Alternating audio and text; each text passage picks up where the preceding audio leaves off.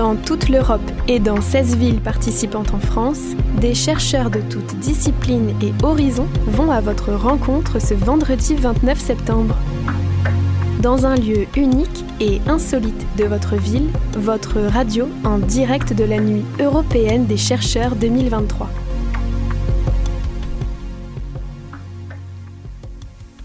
Quelle direction l'humanité prendra-t-elle? Qu'est-ce qu'on mangera demain? Les champignons sont-ils destructeurs ou sauveurs?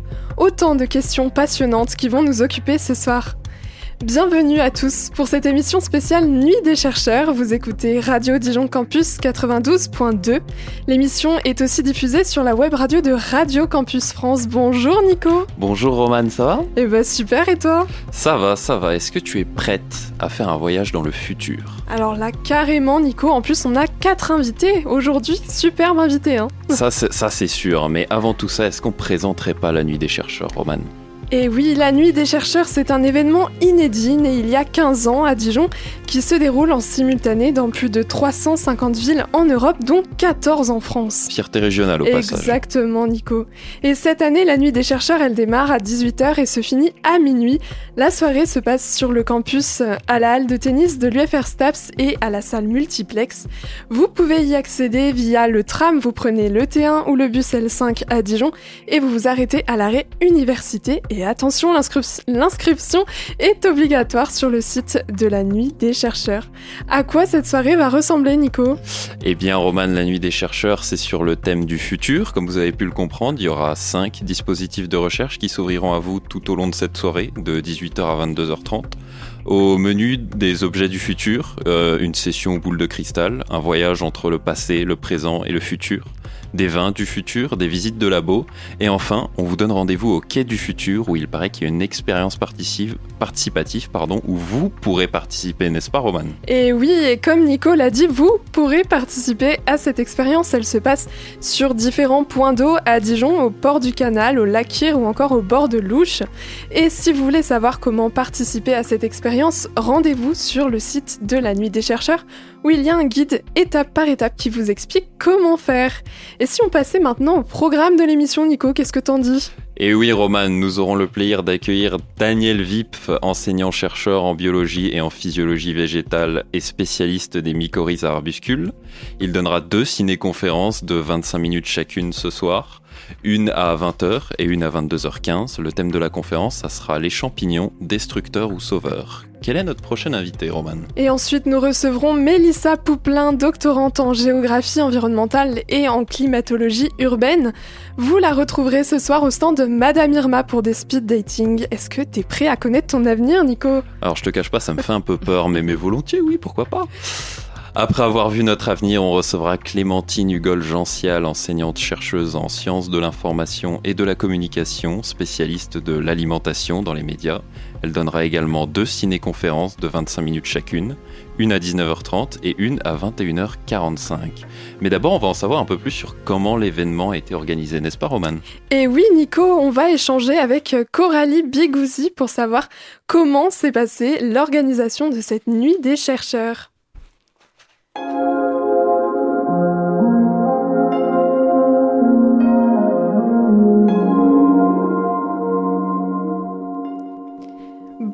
Coralie Biguzi, bienvenue sur Radio Campus. Bonjour.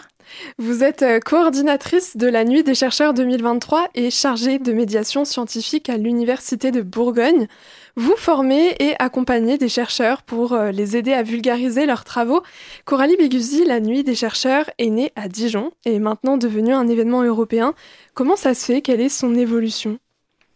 Alors, euh, ça fait longtemps qu'on l'a fait à Dijon et c'est vrai que l'historique, euh, moi, je, je, saurais pas, je suis pas la personne qui l'a mis en place à Dijon, euh, mais, mais je pense que c'était aussi fait en Europe et que et qu'en tout cas, on a rejoint cet événement européen en le, en le faisant. Je suis pas sûre que ce soit nous qui avons initié dans toute l'Europe non plus. Et, et qu'est-ce que je peux vous dire C'est que ça a pris de l'ampleur au fur et à mesure des années, en tout cas à Dijon, et que là, aujourd'hui, pour cette, euh, pour cette nuit-là, on accueille euh, une centaine de chercheurs sur la soirée. Et ça, je crois que c'est notre record. vous vous êtes tourné vers la vulgarisation scientifique avec l'expérimentarium de l'Université de Bourgogne. Pour beaucoup d'entre nous, la science est souvent perçue comme étant assez complexe, peu accessible. Dans un premier temps, comment faites-vous pour vulgariser des travaux scientifiques? Alors, euh, c'est vrai que l'expérimentarium, c'est un autre des programmes de vulgarisation scientifique qu'on fait euh, pour que euh, du public puisse rencontrer là plutôt des jeunes chercheurs. Et on organise des, des, formations à l'université pour que ces jeunes chercheurs, ils apprennent à raconter leurs recherches de manière plus accessible. Donc, on leur donne des conseils, on va dans leur labo, on cherche des objets de leur quotidien en leur disant, bah ça, tiens, tu pourrais sortir cet objet, ça serait un truc sympa à montrer pour pouvoir raconter ton métier. Donc, euh, on, les, on les aide et ils s'entraînent entre, entre chercheurs de disciplines différentes, des fois, pour pouvoir euh, apprendre à savoir raconter, euh, à raconter leurs recherches.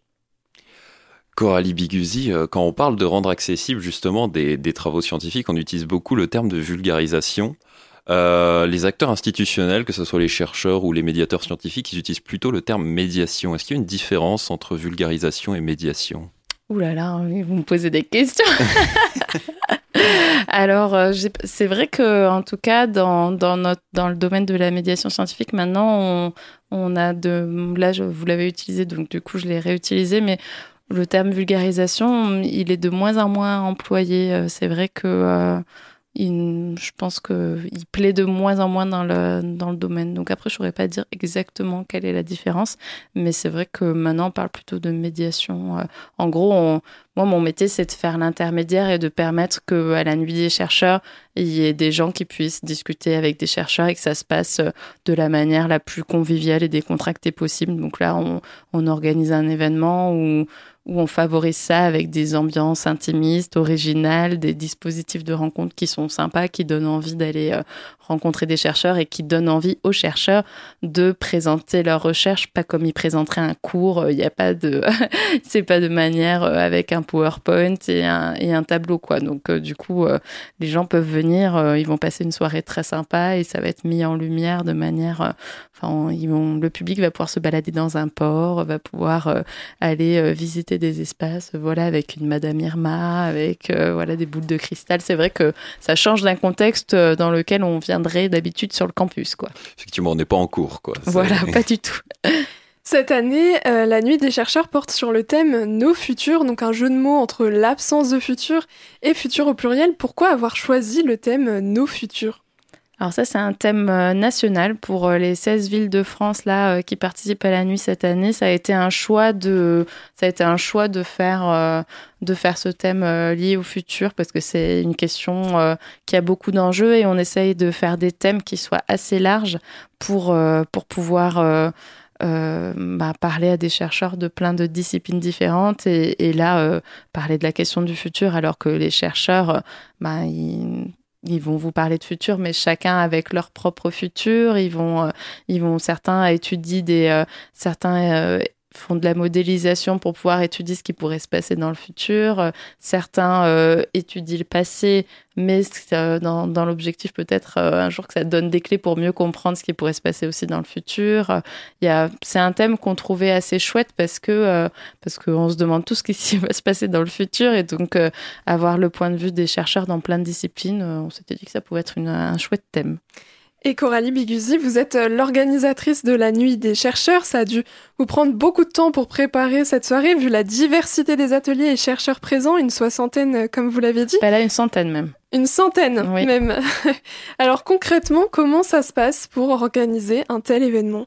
Alors déjà, euh, je suis pas toute seule. On est toute une équipe. Euh, donc euh, le service qu'organise euh, à l'université cet événement, ça s'appelle la mission culture scientifique. On est dans le pôle culture de l'université et on est plusieurs chargés de médiation scientifique à, aller rencontrer les chercheurs avant les avant l'événement. Et puis donc comme vous avez dit, il y aura différents endroits, différents espaces de rencontres dans la soirée. Donc on s'est un peu partagé chaque chacun pour pouvoir aider les chercheurs dans, qui participeront euh, chacun à des espaces différents.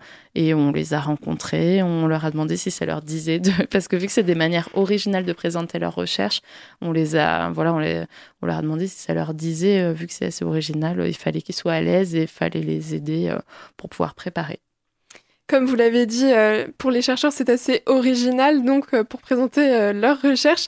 Et cette année, le spectateur pourra assister à plusieurs ciné-conférences. Des chercheurs présenteront des extraits de films en lien avec leur sujet de recherche. Coralie Biguzi, pourquoi avez-vous décidé de mettre l'accent sur le cinéma et la pop culture cette année? Alors ça, c'est en équipe. Hein. Je suis pas la seule à avoir décidé ça. D'ailleurs, c'est pas moi qui m'occupe de, de, ce format-là. Euh, mais euh, mais ce, qu'on avait trouvé, c'était un, format qui avait déjà été fait dans d'autres, euh, dans les années précédentes, certaines années précédentes. Et c'est un format qui plaît beaucoup, euh, un format qu'on dit entre science et fiction. Et, euh, donc, montrer des extraits de films, des extraits de films populaires, ça permet de, après de faire de, de, faire dialoguer les chercheurs en disant bon bah voilà pourquoi j'ai choisi tel extrait et en quoi euh, ça me parle. Parce que oui c'est une vision euh, voilà d'un film de science-fiction mais qui pourrait être finalement assez réaliste dans le futur. Ou alors euh, non d'après ce que ce que moi je, je, sais ou on a découvert dans notre équipe bah telle vision du futur ça nous semble peu réaliste. Ou alors il faudrait que ça se passe comme ci et comme cela quoi. Donc finalement ce, ouais c'est ciné-conf on s'est dit que ça pouvait être un chouette puis là on a quatre super chercheurs. Donc vous allez en voir deux euh, tout à l'heure, euh, euh, qui, qui participeront à ce format-là. Effectivement, et vous avez fait votre thèse sur l'alimentation. Vous avez également été chargée de projet responsable formation et éducatrice au goût pour l'association Éveil au goût. Vous avez d'ailleurs dans une autre vie. dans une autre vie, mais vous avez d'ailleurs obtenu le prix Nidor 2014 de la fondation Nestlé Coralie Biguzi, la chercheuse euh, Clémentine euh, Hugol Gentiel, va faire deux conférences ce soir sur le futur de l'alimentation. Vous, quel est votre point de vue concernant cette question? Euh, alors, je ne sais pas du tout. C'est pas moi qui l'ai préparée, donc je ne sais pas ce qu'elle va dire. Euh, vaste question. C'est vrai que moi, je, j'ai moins à, m'exprimer, euh, disons, sur, sur le sujet. En tout cas, je ne sais pas. elle, ça va plutôt être d'un point de vue de, je pense, de ce qu'on mangera, ce qu'on mangera dans le futur. elle, elle est plutôt en communication. Euh, et il y aura, euh, il y aura aussi euh, des chercheurs, des chercheurs qui pourront parler. alors eux, c'est pas l'alimentation, mais il y a un espace. Je peux peut-être plus vous parler de l'espace sur les vins du futur là, parce qu'il y aura plus d'une dizaine de chercheurs qui, qui sont de l'Institut de la vigne et du vin. Et eux, et eux, en tout cas, je les ai rencontrés. Ils vont nous raconter un peu plus bah, qu'est-ce qu'ils font et qu'est-ce qu'ils qu'est-ce qu'ils essayent de faire pour pouvoir mieux connaître en fait, euh, quels seront les vins qui seront produits dans le futur? Est-ce qu'il est qu'il y aura des, des, changements? Parce que euh, s'il y a de, le, avec du réchauffement climatique dans la région, pourrait y avoir des grappes de raisin qui pourraient être plus sucrées. Et donc, du coup, ils vont parler du fait que, euh, que ça pourrait rendre les, les vins, enfin, fabriquer plus d'alcool. Et puis, puis, donc, ils vont parler d'acidité de vin, d'alcool, et aussi de, de qu'est-ce qui pourrait être fait au niveau du stockage et au niveau des étapes de fermentation pour pouvoir donner euh, des bons goûts au vin du futur. Et donc, euh, donc là, ça fait un peu le lien effectivement avec, euh, avec ce, que je, ce que je faisais quand, quand j'avais fait de la recherche. Et, et donc, ils vont vous parler de de bons arômes et de euh, et de et d'arômes qui donnent des mauvais goûts au vin qui vont essayer de ils vont essayer de, de travailler pour euh, par exemple pour plus utiliser de sulfite euh, dans le futur et permettre que les vins soient soient bons aient des bons arômes malgré tout. Vous nous parlez du vin, mais est-ce que par exemple, vous savez si on entend beaucoup qu'on pourrait manger des insectes dans le futur, par exemple? Est-ce que vous savez quelque chose euh, Je me demande si ça, peut-être qu'elle va en parler, euh, Clémentine. Vous pourrez l'interroger tout à l'heure, euh, mais, mais oui, il y a de la recherche sur ça, effectivement. C'est pas impossible alors. Merci beaucoup Coralie Biguzi. Je rappelle que vous êtes chargée de médiation scientifique est-ce que je peux juste ajouter un petit truc? Euh, Là, tout à l'heure, vous disiez, euh, là, en fait, l'inscription, elle est, euh, il n'y a pas d'inscription. Hein, ils peuvent, se, tout le monde peut se présenter euh, entre 18h et, et minuit à la halle de tennis et à la salle multiplex. Enfin, euh, et sur le, sur le campus, il n'y a pas d'inscription. Les seules euh, inscriptions qu'il y aurait, c'est pour des visites de labo qui partent dès euh, l'heure de début, 18h. C'est juste ça, où, où il reste peut-être quelques places là. si vous voulez faire le tout tout premier créneau, un peu c'est en début de soirée, mais sinon tout le reste c'est inscription sur place ou libre accès. donc les gens peuvent venir directement à la halle de tennis ou la multiplex. Voilà. Eh bien, merci beaucoup Coralie Bicusi pour cette précision quand même très utile. Je rappelle que vous êtes chargée de médiation scientifique à l'Université de Bourgogne et coordinatrice de la Nuit des chercheurs 2023. La Nuit des chercheurs, c'est ce soir à la de l'UFR STAPS de l'UB et à la salle multiplex. Ça se passe à Dijon et dans 14 villes de France. Je pense qu'on a bien mérité une pause musicale, Nico. Dans le plus grand plaisir, Roman. Vous écoutez une émission spéciale Nuit des chercheurs sur Radio Dijon Campus 92.2 et sur la web radio de Radio Campus France. On écoute Helmut tout de suite de Nicolas Comment. On vous retrouve juste après.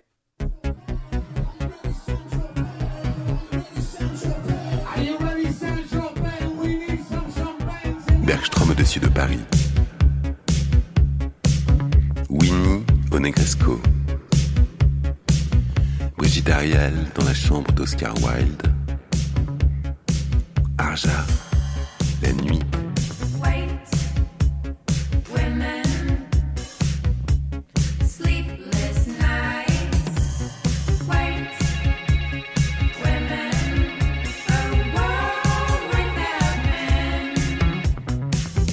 Patty Hansen au-dessus de Manhattan.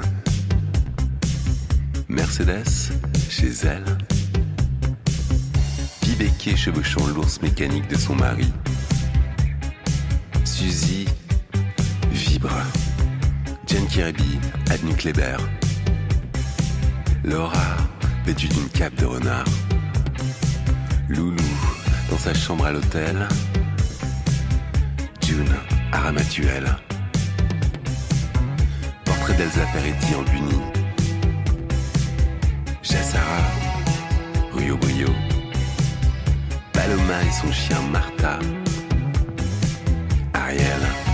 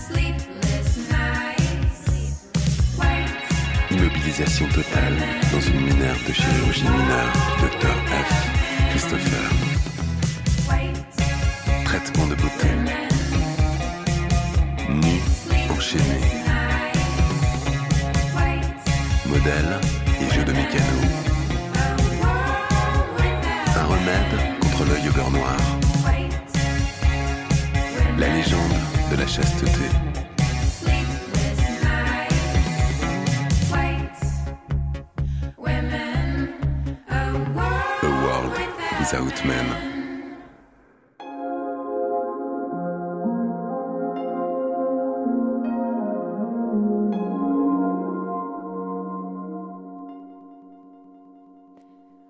D'écouter Helmut de Nicolas Comment. Vous êtes euh, toujours sur les ondes de Radio Dijon Campus 92.2 et sur la web radio de Radio Campus France. Vous écoutez une émission spéciale euh, Nuit des chercheurs, la Nuit des chercheurs hein, qui, débute ce soir à la halle de tennis de l'Université de Bourgogne et à la salle multiplex. Et à présent, on accueille un nouvel invité, Nicolas. Et oui, Roman, on va parler de champignons maintenant avec Daniel Vip. Daniel Vip, bonjour. Bonjour. Bienvenue à Radio Campus. Vous êtes enseignant-chercheur en biologie et en physiologie végétale à l'Université de Bourgogne. Vous êtes également responsable de l'équipe de recherche santé des plantes, mycorhizes et défense à l'unité mixte de recherche agroécologique. Vous travaillez sous la tutelle d'AgroSup de l'Université de Bourgogne et aussi de l'Institut national de la recherche pour l'agriculture, l'alimentation et l'environnement, l'INRAE. Ce soir, vous avez présenté des ciné-conférences où vous allez mettre en lien vos recherches et euh, des extraits de films sur la thématique du futur. Donc, euh, ma première question pour vous, tout naturellement, c'est euh, qu'est-ce que vous nous préparez pour la conférence? Alors, bon, premièrement, je vais vous dire, il faudra venir pour tout voir. Hein, on va pas tout dévoiler, mais c'est justement une, le côté vision du champignon dans la science-fiction et comment les gens imaginent le champignon dans le futur. Et c'est d'ailleurs assez négatif, le côté destructeur. Et on verra qu'en fait, les champignons ont quand même un sacré rôle à jouer dans notre avenir. D'accord. En tant que chercheur, euh, Daniel Vip, ça peut être un exercice assez particulier de mettre en lien euh, recherche scientifique et cinéma. Comment est-ce que vous avez préparé cette conférence? Par exemple, est-ce que vous avez déjà travaillé avec des films auparavant? Ah oui, c'est des choses que j'ai déjà faites effectivement, parce que j'aime beaucoup faire. euh, Tout à l'heure, on a parlé de la différence entre médiation, dissémination, on utilisera le terme qu'on veut, mais ces échanges avec le public qui sont très agréables. Et le cinéma permet de créer un débat et de lancer ça. Donc, on a finalement, avec les responsables de la mission culture scientifique, pensé à des extraits de films qui parlaient à beaucoup de monde. Donc, on aura The Last of Us, Star Trek, des films récents. Et on pourra donc échanger là-dessus. Et j'ai eu le plaisir, euh, il y a deux ans, de participer au festival Utopia de science-fiction à Nantes. On a déjà fait un échange avec la salle sur ces aspects-là. Le thème de votre ciné-conférence, euh, c'est si les champignons sont destructeurs ou sauveurs. Comme vous l'avez dit, euh, quand on pense à des champignons, on pense plutôt à des choses négatives. On pense aussi aux champignons qu'on mange. Euh, or, les champignons peuvent, au contraire, permettre à l'écosystème de se développer grâce aux mycorhizes. Daniel Gibbs, si j'ai bien compris, les mycorhizes, c'est l'association entre les racines des plantes et les champignons du sol pour faciliter un échange de nutriments et d'eau, c'est ça? Alors c'est exactement ça, c'est ce qui a permis aux plantes de sortir de l'eau il y a 450 millions d'années, puisque les premières plantes n'avaient pas de racines, et qui persiste maintenant chez 95% des plantes terrestres, et c'est vraiment une symbiose mutualiste, donc gagnant-gagnant. Et en fait, on en a beaucoup entendu parler, si vous avez lu le livre La vie secrète des arbres, ou cette semaine il y avait encore un épisode qui portait là-dessus à la télévision, sur ce réseau qui connecte les plantes entre elles, mais ce ne sont pas que les arbres, c'est la plupart des plantes. Oui, vous parlez même d'un World Wide Wood dans un de vos papiers. Alors Euh, effectivement, ouais, voilà, c'était le Wood Wide Web par analogie au World Wide Web, hein, le 3W d'Internet. Et c'est c'est pas moi qui ai créé ce terme-là, c'est une collègue canadienne, mais c'est un réseau à l'échelle de la forêt. Et en fait, maintenant, on a changé, on appelle ça un réseau mycélien commun parce que ça sert aux plantes à communiquer, à échanger les nutriments, et ça s'étend sur des dizaines de kilomètres. Et donc, si je comprends bien, il y a aussi plusieurs types euh, de mycorhizes. Donc, les ectomycorhizes, elles concernent euh, environ 5% des plantes. Il y a également les endomycorhizes à arbuscules. Ça, c'est votre domaine de spécialité. Elles concernent 80% euh, des plantes. Est-ce que vous pouvez nous expliquer la différence entre euh, ces deux types de mycorhizes? Oui, bien sûr. Euh, J'ai l'impression de faire un cours, c'est bien. Donc effectivement, ben, l'endomycorhize arbuscule, c'est la première qui est apparue. C'est celle qui a permis aux plantes de sortir de l'eau. Et on appelle ça endomycorhize parce que le champignon rentre dans la cellule de la racine, alors que l'ectomycorhize, il reste à l'extérieur. Et c'est plutôt une association qu'on trouve dans les forêts de l'hémisphère nord et qui est apparue plus récemment, 150 millions d'années, même si c'est pas récent, récent. Simplement, quand les résineux sont apparus avec leurs aiguilles acides, des champignons qui faisaient la mycorhize arbuscule étaient moins adaptés à ces environnements. Donc, euh, ectomycorhize, endomycorhize, il y, a- quand même un, vocabulaire assez pointu qui est utilisé. Euh, ma question pour vous, c'est en fait, est-ce que la nuit des chercheurs, pour vous, c'est euh, une, une opportunité justement pour expliquer ces choses que les gens ne savent peut-être pas du tout et comment vous y prenez? Alors, c'est une opportunité d'expliquer des choses, mais c'est aussi une opportunité de recevoir des choses. Donc, euh, justement, avec Lionel Maillot, quand j'avais préparé des chercheurs européenne à laquelle j'ai eu le plaisir de participer, on avait parlé, comme pour la mycorhize, de symbiose mutualiste chercheur-public. Et c'est vraiment des échanges d'informations. Des fois, même des gens me disent bah, J'ai observé un tel truc dans mon jardin, ou j'ai eu des contacts avec des vignerons sur une nuit des chercheurs qui sont concrétisés par des projets. Donc, c'est vraiment le plaisir de rencontrer, d'échanger, en fait. Vos recherches, elles ont montré que, que les mycorhizes arbuscules, qui sont votre spécialité, elles ont un impact extrêmement positif euh, sur l'agriculture. Vous dites même qu'elles permettent, qu'elles permettent d'éviter d'utiliser des produits qui polluent, comme par exemple les pesticides. Euh, Est-ce que vous pouvez euh, nous expliquer comment les mycorhizes arbuscules, elles, euh, elles favorisent l'agriculture, elles, permettent un, meilleur développement des plantations? Alors, ce sera un outil de l'agriculture du futur parce que c'est quelque chose qui existe depuis longtemps qui ne solutionnera pas tous les problèmes. Donc, c'est un outil. Donc, on va plutôt dire réduire les produits, réduire ces choses-là. En fait, parce que quand ce champignon cohabite avec la plante, bah, il la nourrit. Donc, déjà, nous, quand on est mieux nourri, on est plus résistant. Une plante, c'est pareil. Mieux nourrie, elle est plus résistante. Il lui permet d'aller beaucoup plus loin avec son réseau de champignons qui est très fin. Ça explore vraiment le sol pour un coût dérisoire par rapport à ce que la plante aurait à investir pour fabriquer des racines. Et puis, il défend la plante. Parce qu'en fait, tout simplement, en prenant la place, ne serait-ce que par une compétition, il garde la place. Pour poursuivre sur l'agriculture, euh, vous avez travaillé sur un projet qui, s'appelle BioVine avec euh, plusieurs autres euh, laboratoires internationaux. L'objectif, c'est d'utiliser des plantes dans et autour des vignobles pour favoriser la biodiversité et puis lutter contre les espèces invasives autrement qu'avec des pesticides. Dans quelle mesure, en fait, les mycorhizes arbuscules permettent d'éviter d'avoir recours à des pesticides polluants? Alors c'était justement quand je disais c'est un outil parmi d'autres, c'était pas le seul objectif du projet, c'était de valoriser du couvert donc entre les rangs de vignes et puis d'avoir des plantes qui allaient repousser les araignées, des plantes qui allaient favoriser la mycorhize pour nourrir la vigne. Donc c'était plutôt c'est pour ça qu'on était un gros consortium européen, c'était pour favoriser les différents aspects par les plantes d'aller justement avoir différentes approches, des fois les pathogènes tout. La mycorhize c'était plutôt l'aspect nutritif réseau entre la vigne et puis le couvert qui allait échanger des nutriments. Comme vous le savez, euh, la thématique de la nuit des chercheurs, c'est le futur. Euh, vous avez clairement dit euh, que, les mycorhizes arbuscules, ça sera un outil d'avenir. c'est une problématique très actuelle de, réduire l'impact destructeur de l'homme sur la nature. et j'ai vu une, étude des chercheurs de l'INRAE qui, publiait une étude en 2023 qui disait qu'une agriculture sans pesticides, euh, c'est possible à l'horizon 2050. Euh, quel est votre avis sur, euh, sur cette question? Alors, mon avis très personnel, hein, qui n'engagera que moi, c'est que on ne pourra pas avoir une stratégie de rupture. on va dire on arrête tout tout de suite. Donc, il va falloir y aller progressivement diminuer. comme très souvent en recherche, on aura des surprises. Donc, euh, ben, il va falloir avancer. C'est un objectif à atteindre. Il va falloir essayer. C'est toujours pareil en recherche, on ne peut pas garantir qu'on arrivera à cet objectif-là. On essayera et c'est une possibilité. Ça peut être un peu plus difficile, mais ne serait-ce que chaque partie qu'on réduira sera très importante et notamment sur des cultures très consommatrices comme la pomme de terre, les céréales, on peut avoir un impact très fort. Et euh, les mycorhizes arbuscules dans tout ça, ça peut participer à à cet horizon 2050 sans pesticides ah bah ça, C'est un outil, donc ça a clairement un, rôle, effectivement, en, diminuant bah déjà la, la, quantité d'intrants de synthèse, donc d'engrais de synthèse, puisque le champignon saura mieux aller chercher que la plante dans le sol et aller chercher plus loin. Et puis, effectivement, en essayant bah, d'avoir des plantes avec un meilleur fitness et donc euh, qui ont besoin de moins de produits de défense. C'est un outil. Merci beaucoup, Daniel Vip,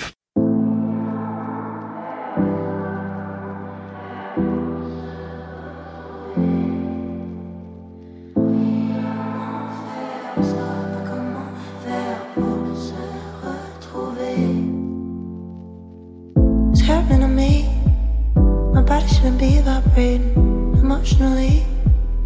I usually don't feel this way. You're talking to me, and I don't process normally. When you're next to me, I want your body, don't worry.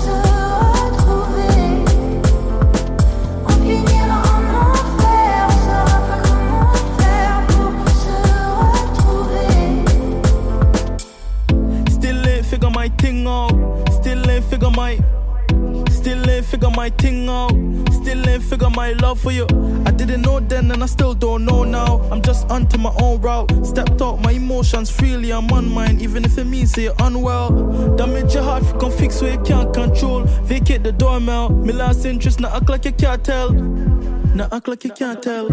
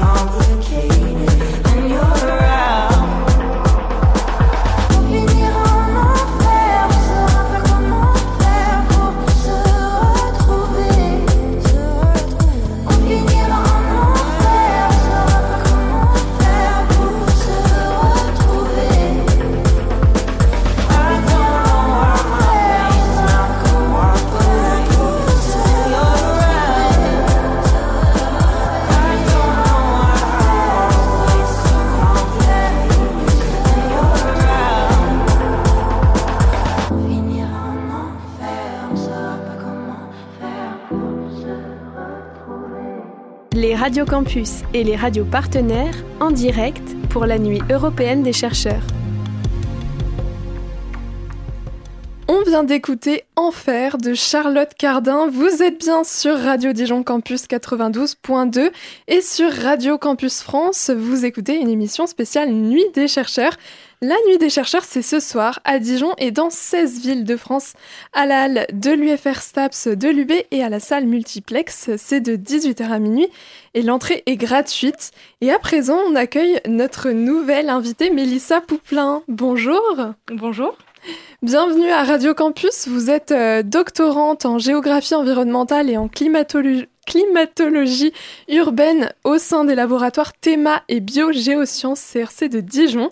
Euh, je rappelle aux auditeurs vite fait votre parcours. Vous avez fait une euh, classe préparatoire littéraire à l'UNS Lyon en sciences humaines et sociales, spécialité histoire-géographie, c'est bien ça?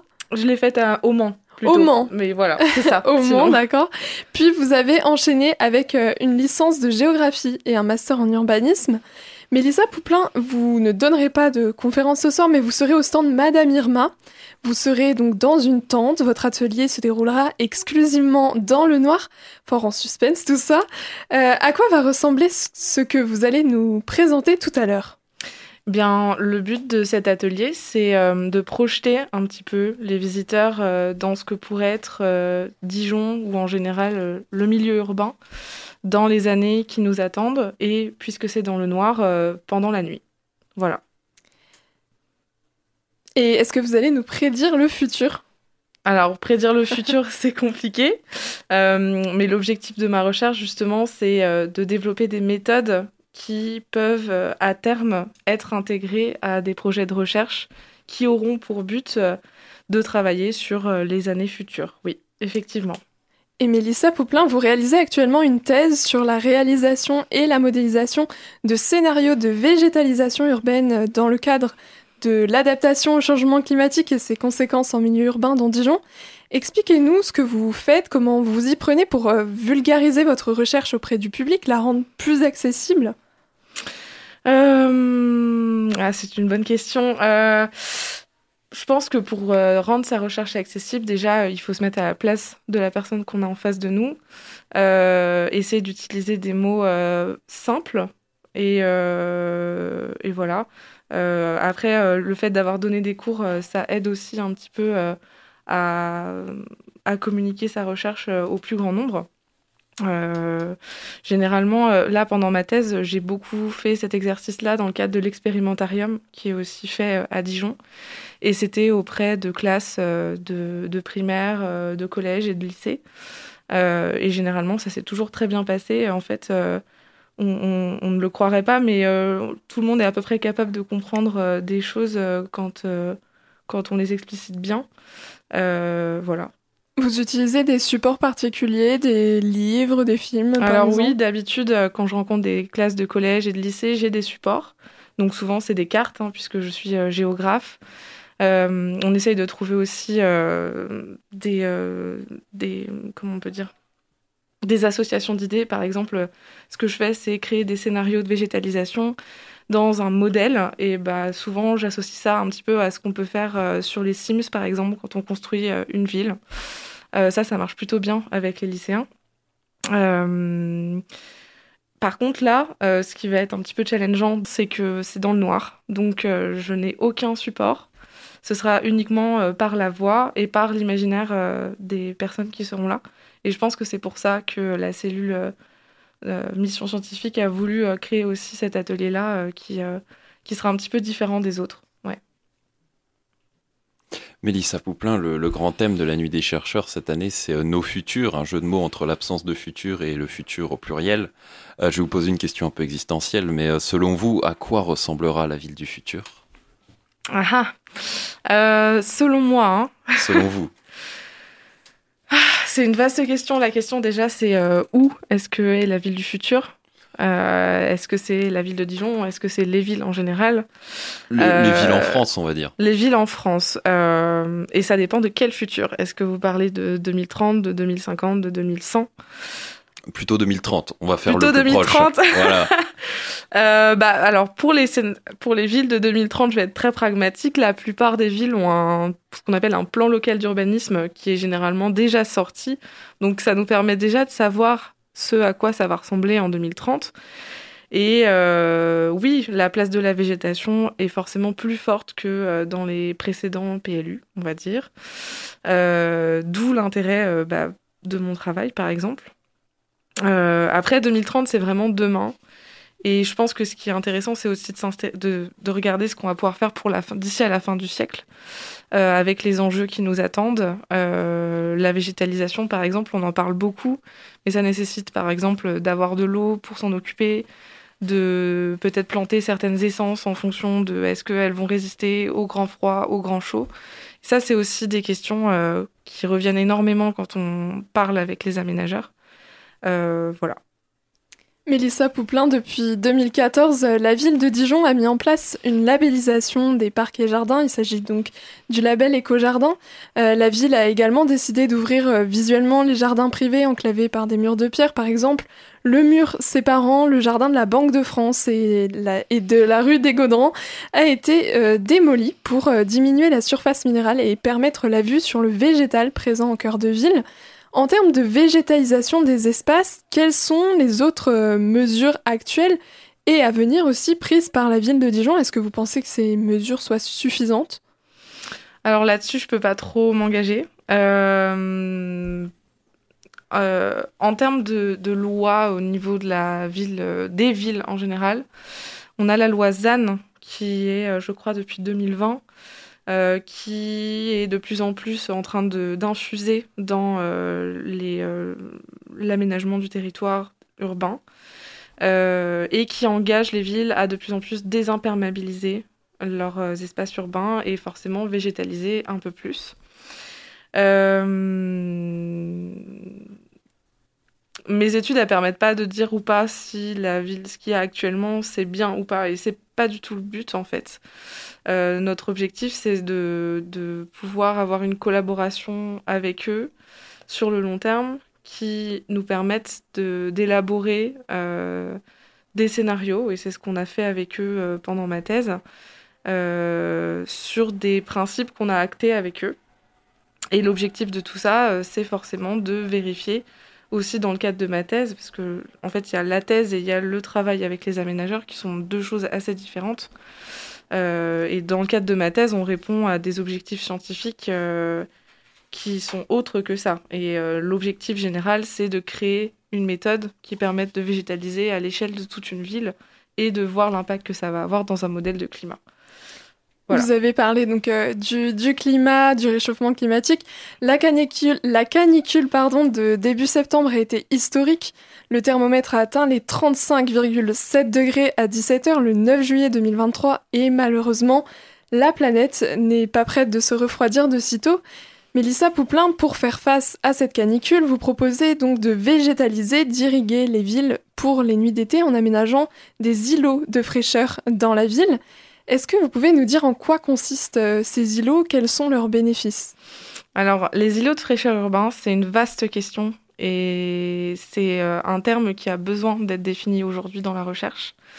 Euh, en fait, on a deux choses différentes. On a l'îlot de fraîcheur urbain qui va être le fait qu'on va avoir un espace de la ville plus frais qu'un autre espace de la ville ou que même des espaces en campagne.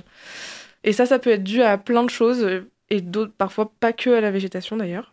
Et on a les îlots de fraîcheur urbain qui vont être des endroits localisés dans la ville, par exemple euh, des parcs, des squares, qui vont être plus frais que les autres. Et moi, j'aurais tendance à ajouter une nuance. Euh, je pense qu'il faut pas qu'on oublie aussi tout ce qui est trame verte. Euh, ça, c'est un autre terme utilisé par les aménageurs qui correspond aux allées d'arbres, par exemple.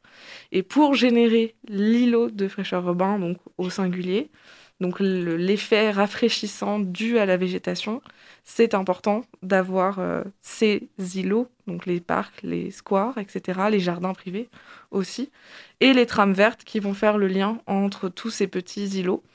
Euh, le but, c'est vraiment d'avoir une végétalisation diffuse dans toute la ville euh, pour avoir l'effet de rafraîchissement, et ça va avoir aussi d'autres impacts très positifs en ce qui concerne les écosystèmes les trames euh, qui vont permettre aux animaux, par exemple, euh, de se déplacer dans la ville, etc.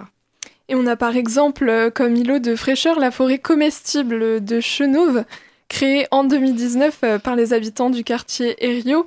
C'est un exemple euh, d'îlot de fraîcheur aussi, vous en connaissez d'autres ou Oui, c'est un exemple.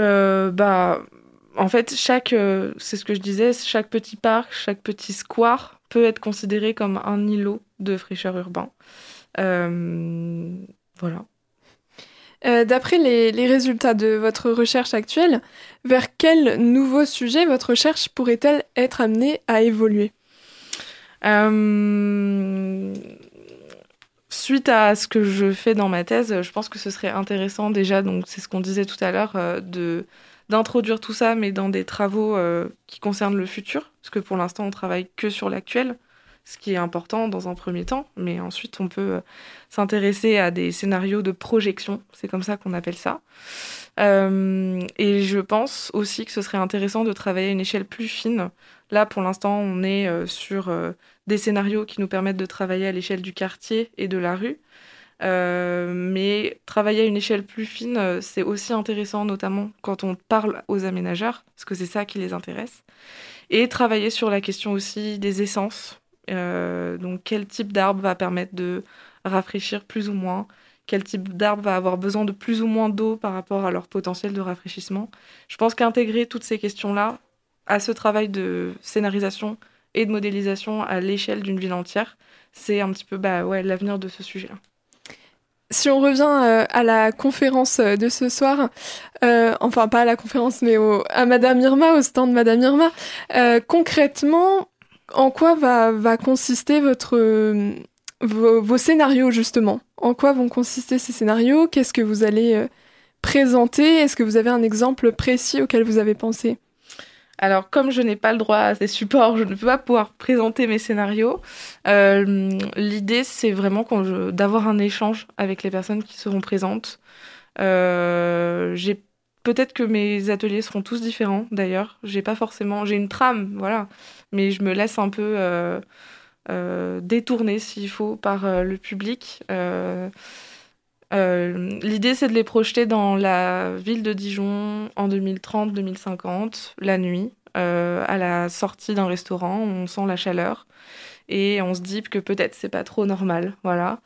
Et à cause de quoi c'est dû. Et donc l'idée c'est vraiment qu'ils comprennent ce que c'est l'effet d'îlot de chaleur urbain, par exemple, euh, en quoi la végétation est une solution et pourquoi je développe les méthodes que je développe pour ma thèse, en quoi elles sont nécessaires.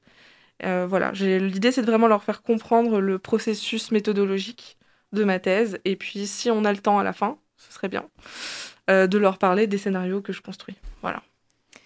Merci beaucoup Mélissa Pouplin pour euh, cet échange. Je rappelle que vous êtes doctorante en géographie environnementale et en climatologie urbaine au sein des laboratoires Théma et Biogéosciences CRC de Dijon. Et ce soir, vous serez au stand Madame Irma pour les speed dating. Vous êtes bien sur Radio Dijon Campus 92.2 et sur la web radio de France, de Radio Campus France, pardon. Vous écoutez une émission spéciale Nuit des chercheurs. Tout de suite, on écoute Daddy Foreva et on se retrouve juste après.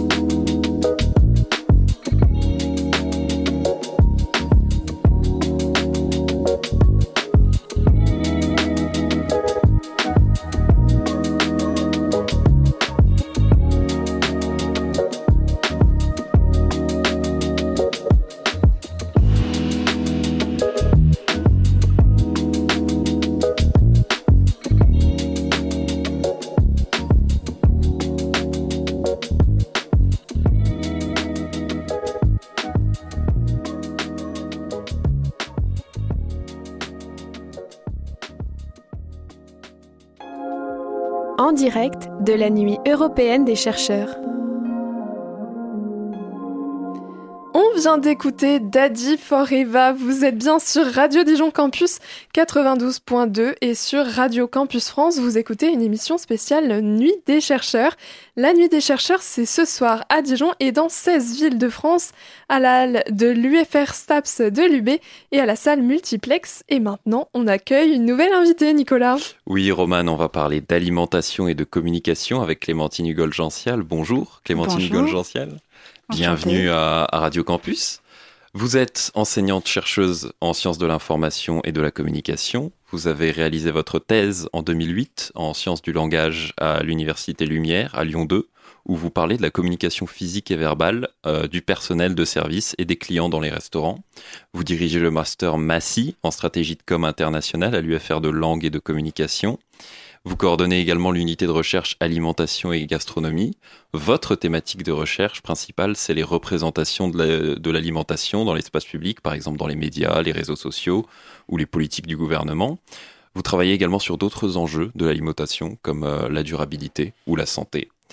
Euh, on va donc parler de vos conférences ce soir. Donc je rappelle, une à 19h30, une à 21h45 à la salle multiplex. Elles vont durer toutes les deux 25 minutes. Mais euh, ma première question pour vous, c'est euh, qu'est-ce que vous proposez, si je puis dire, au menu de vos conférences ce soir? Alors, ce sera la même hein, qui sera dupliquée, une à 19h30 et une à 21h45. donc l'idée de ces conférences, c'était de construire un discours autour des futurs de l'alimentation ici, en choisissant trois extraits de films.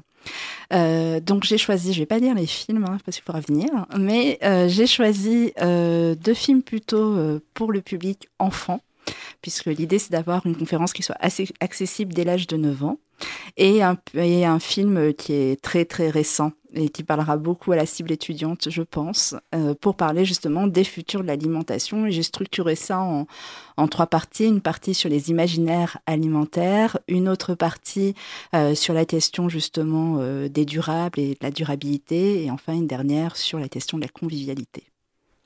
Comme le thème principal de vos recherches, c'est euh, la, perception de l'alimentation, euh, moi j'aimerais savoir si vous avez déjà travaillé sur des, extraits de films euh, avant de préparer ces ciné-conférences. Alors pas du tout, c'était très nouveau pour moi. Alors j'avais déjà travaillé sur les représentations du corps dans l'espace public et médiatique. en lien avec l'alimentation. Donc effectivement, on avait eu recours à des séries notamment. Mais là, c'était un exercice assez nouveau qui était très sympa à construire. Et vous avez vraiment jamais travaillé sur, euh, par exemple, la manière dont le cinéma impacte les corps ou l'alimentation? Alors non, mais il y, a des travaux hein, qui, portent euh, là-dessus. Moi, pas, pas spécialement. Moi, je suis plutôt très intéressée euh, par les discours euh, publics et politiques en fait autour de l'alimentation. Donc, je m'articule plutôt autour de ça. Mais sur la question des imaginaires, effectivement, on pourrait aussi convoquer la bande dessinée, la littérature, enfin tout un tas de choses, parce que l'alimentation est prégnante de partout dans notre espace culturel. Vous avez travaillé notamment sur, euh, sur des influenceurs, donc sur les réseaux sociaux, euh, et la manière dont ils parlaient euh, de l'alimentation. Est-ce que vous pouvez nous expliquer comment les réseaux sociaux ils peuvent influencer notre perception de ce qu'on mange et de nos corps aussi? Oui, alors les réseaux sociaux, ça, a modifié beaucoup de choses. Euh, on a eu un financement de recherche euh, qu'on avait déposé suite. Euh, moi, j'avais lu un papier en fait de collègues américains en psychologie qui avait fait des corrélations en fait entre la consommation de réseaux sociaux et l'apparition de troubles des conduites alimentaires. Et donc, c'est en lisant ces papiers-là où je me suis dit, il y, a, il y, a, vraiment quelque chose à faire pour comprendre en fait ce que génèrent les représentations et l'usage des réseaux sociaux sur nos comportements et nos représentations alimentaires. Il s'avère que ça a un véritable impact euh, sur euh, comment on va se représenter, euh, ce qui est bon à manger, ce qui est sain à manger, ce qu'il faudrait consommer. Euh, c'est vraiment extrêmement complexe à, à arriver à, à, saisir parce que euh, le problème, c'est qu'aujourd'hui, sur les réseaux sociaux, tout le monde peut prendre la parole. Et euh, la question de l'expertise, en fait, qui est sous-jacente à tout ça, est aujourd'hui très complexe et il y a un véritable enjeu, en fait, de prévention et d'éducation aux médias. Alors aujourd'hui, il existe le Clémy, par exemple, hein, qui fait des interventions en, dans le secondaire, notamment. mais par exemple, l'alimentation n'est pas traitée. Sauf que là, sur l'influence alimentaire, on a travaillé des classes de 5e et 4e et euh, on voit que déjà euh, des, jeunes adolescents euh, ont des prémices de troubles des conduites alimentaires et ont besoin d'être informés sur ce qu'ils consomment sur les médias, pour le coup. Mais là, il y aura Léa Gruyer, qui est doctorante dans le laboratoire, qui sera dans l'espace Madame Irma. Bienvenue chez Madame Irma et qui parlera plus précisément de cette question-là. Vraiment aller au stand Madame Irma, hein, parce qu'on on, en a beaucoup parlé. Euh, dans vos recherches, j'ai remarqué que vous parlez beaucoup de discours responsabilisants sur mm. l'alimentation et ça rejoint éventuellement ce que vous dites sur les, TCA. Euh, moi, je voudrais savoir comment ces, discours responsabilisants ils peuvent impacter justement négativement notre mm. perception bah, de ce qu'on mange et de nos corps. Eh ben, alors euh, ça, c'est vraiment lié aux politiques de santé publique qui ont eu lieu à partir de 2001, donc avec le programme national nutrition santé, où on a commencé à nous dire manger, bouger, manger 5 fruits et légumes sans forcément déjà nous donner les clés pour euh, comment faire ça, sans forcément nous donner les espaces pour faire du sport, sans forcément nous donner le budget pour acheter des fruits et légumes. Et donc finalement, c'est une manière de faire, de faire poser la responsabilité sur le poids euh, des citoyens mangeurs, sans forcément mettre en place les politiques publiques qui vont bien avec. Et donc aujourd'hui, effectivement, on est dans une forme de, libéralisme euh, des, pratiques alimentaires où on responsabilise à outrance euh, le citoyen mangeur, là où aussi il y a des décisions politiques à prendre. Euh, si je prends la question des pesticides, des intrants, etc., c'est aussi des questions politiques. Si je prends la saisonnalité des produits, eh bien, si on ne veut pas consommer tel poisson à telle période, il faut peut-être tout simplement interdire sa pêche, plutôt que de dire aux consommateurs, ben, n'achetez pas ce produit à telle période. Donc il y a aussi des enjeux politiques, mais c'est plus facile finalement de faire reposer la responsabilité sur l'individualité plutôt que de mener des, politiques qui soient plus globales. Clémentine Igol-Genciel, vous avez été présidente de l'association féministe Elle à Dijon pendant deux ans, de 2019 à 2021. En tant que femme engagée, dans quelle mesure les discours responsabilisants sur l'alimentation que l'on voit un peu partout euh, sur les réseaux et dans les médias peuvent impacter les femmes euh, dans leur quotidien? Bah, de manière très forte parce que alors les femmes euh, depuis très longtemps hein, sont contraintes dans leur corps. Euh, on a vu dans, dans, les magazines féminins, ça a commencé à apparaître dans les années 60, un discours vraiment euh, de la minceur, de la responsabilité individuelle autour de la minceur. Donc ça fait depuis les années 60 sur les magazines féminins, ça s'est reporté sur les réseaux sociaux et en plus elles sont responsables du bien-être de la famille. et du bien-être des enfants. Donc euh, elles portent beaucoup de responsabilités, celles de leur propre minceur. Hein, et la minceur, c'est pas juste une question de santé. On voit bien que c'est limite devenu une valeur morale aujourd'hui, euh, mais aussi de la bonne santé euh, de leur foyer. Et donc il y a vraiment une très lourde responsabilité. Et il faut rappeler aujourd'hui, les derniers chiffres de l'Insee tendent à le montrer, que c'est les femmes qui restent en charge des courses du quotidien et des repas du quotidien. Aujourd'hui, dans les médias, mais aussi euh, sur les réseaux sociaux, on a de, plus en plus de recettes et même de régimes véganes mis en avant. On peut dire que ça devient un peu une, mode comparé il y a 10 ans. Euh, comment est-ce que les différents acteurs médiatiques mettent en avant ou non justement ces, régimes véganes? Je pense par exemple à des influenceurs qui seraient plutôt dans le militantisme mmh. ou des entreprises qui seraient plutôt dans une, dans une mise en avant commerciale. Alors, le, régime vegan et le végétarisme aussi. Euh, alors, le vegan, c'est encore un, petit peu autre chose, mais on va dire si on met euh, ces régimes-là ensemble, euh, on voit que c'est complexe aujourd'hui hein, dans la sphère publique et médiatique. Il y a une polarité, une polarisation des discours là-dessus où on voit que ce n'est plus du tout un débat serein de parler de la protéine végétale notamment, du fait qu'on ne mange pas assez de protéines végétales aujourd'hui. donc, c'est un discours qui est difficile à porter d'une manière générale dans l'espace public et médiatique que ce soit pour les marques ou que ce soit pour les influenceurs, parce que souvent, euh, ça donne lieu vraiment à de très vives réactions. Euh, on peut prendre euh, vraiment l'exemple aussi du barbecue gate avec Sandrine Rousseau, où tout le monde lui envoie ses photos de d'entrecôte. Je pense qu'elle en peut plus, la pauvre. Mais ça montre, au-delà du fait qu'on soutienne ou pas le discours de Sandrine Rousseau, ça pose vraiment la question en fait de, la polarité et à quel point, euh, quand on touche euh, à la viande en France, c'est vraiment un discours qui est extrêmement compliqué à porter et pour les scientifiques aussi, euh, c'est aussi compliqué à porter. Comme on le sait, euh, l'écologie, c'est un des grands enjeux de l'avenir. Euh, ça tombe bien parce que le thème de la nuit des chercheurs, c'est le futur. Euh, l'alimentation a un impact indéniable sur la, planète. Vous parliez de la viande. ça, c'est un impact très négatif sur la planète. Euh, on parle parfois de faire de la viande en, laboratoire ou même de manger des insectes. Donc, euh, bah, je vais vous poser la question de votre conférence, Clémentine. Qu'est-ce qu'on mangera demain, à votre avis? Alors, ce qu'on mangera demain, euh, je pense vraiment, je, je milite pour l'augmentation de la protéine végétale. Non, pour, pour euh, c'est pas moi qui milite, hein, c'est euh, le rapport du GIEC d'avril 2022 euh, qui souligne qu'aujourd'hui, il faut augmenter de manière massive euh, notre consommation de protéines végétales en remplacement de la protéine animale. C'est-à-dire qu'on ne mange pas un saucisse lentille, mais on mange plutôt un dalle de lentilles.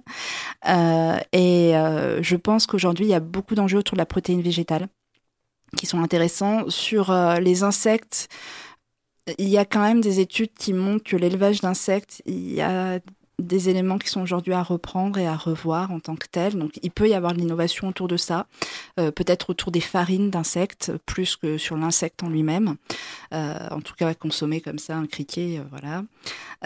Donc, mais voilà, je pense que aujourd'hui vraiment c'est autour de la protéine végétale que l'on doit se tourner. Et du coup, les, évolutions à venir de nos régimes alimentaires, est-ce que ça peut aussi impacter la manière dont elle est médiatisée et mise en avant dans les politiques publiques ou même sur les réseaux sociaux d'ailleurs? Oui, complètement. Alors les politiques publiques, il faut voir typiquement les protéines végétales et les légumineuses, elles sont rentrées dans les plans très récemment, depuis euh, le début des années 2020. Donc c'est vraiment très récent. On voit qu'il y a vraiment un plan qui est de plus en plus incitatif euh, sur, euh, sur les protéines végétales et les légumineuses. Donc on, voit que ça c'est pris en charge les influenceurs aussi de, de ce fait.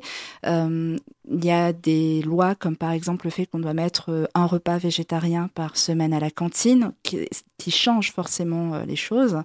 Donc ça bouge, ça bouge quand même. Je vous remercie, Clémentine Igol-Gential, pour votre intervention. Je rappelle qu'on peut vous retrouver ce soir à la Nuit des chercheurs pour des ciné-conférences de 25 minutes, une à 19h30 et une à 21h45, sur le thème Qu'est-ce qu'on mangera demain? Rappelle-moi, elle se passe à la Nuit des chercheurs, Romane eh bien, la nuit des chercheurs Nikos, c'est ce soir à Dijon et dans 16 villes de France, à la de l'UFR STAPS de l'UB et à la salle multiplex. C'est de 18h à minuit et l'entrée est gratuite et c'est recommandé à partir de 8 ans. Vous pouvez y accéder via le tram, vous prenez le T1, le bus L5 à Dijon, vous vous arrêtez à l'arrêt université. Je trouve qu'on a appris beaucoup de choses aujourd'hui, n'est-ce pas, Nico? Oui, moi perso, j'aurais jamais cru que, que les champignons faisaient autant de choses pour les plantes. Vraiment, ça m'a ça m'a fasciné. Oui, c'est vrai, merci à eux. L'émission spéciale Nuit des chercheurs, c'est terminé pour aujourd'hui, évidemment. On a encore plein de belles choses à vous partager. Vous avez écouté donc l'émission spéciale Nuit des chercheurs sur Radio Dijon Campus 92.2 et sur la web radio de Radio Campus France. À la technique, c'était Louis. Merci Louis. On espère euh, vous voir nombreux ce soir à la Nuit des chercheurs, un événement à ne pas manquer. Prenez soin de vous et à très vite sur Radio Campus 92.2.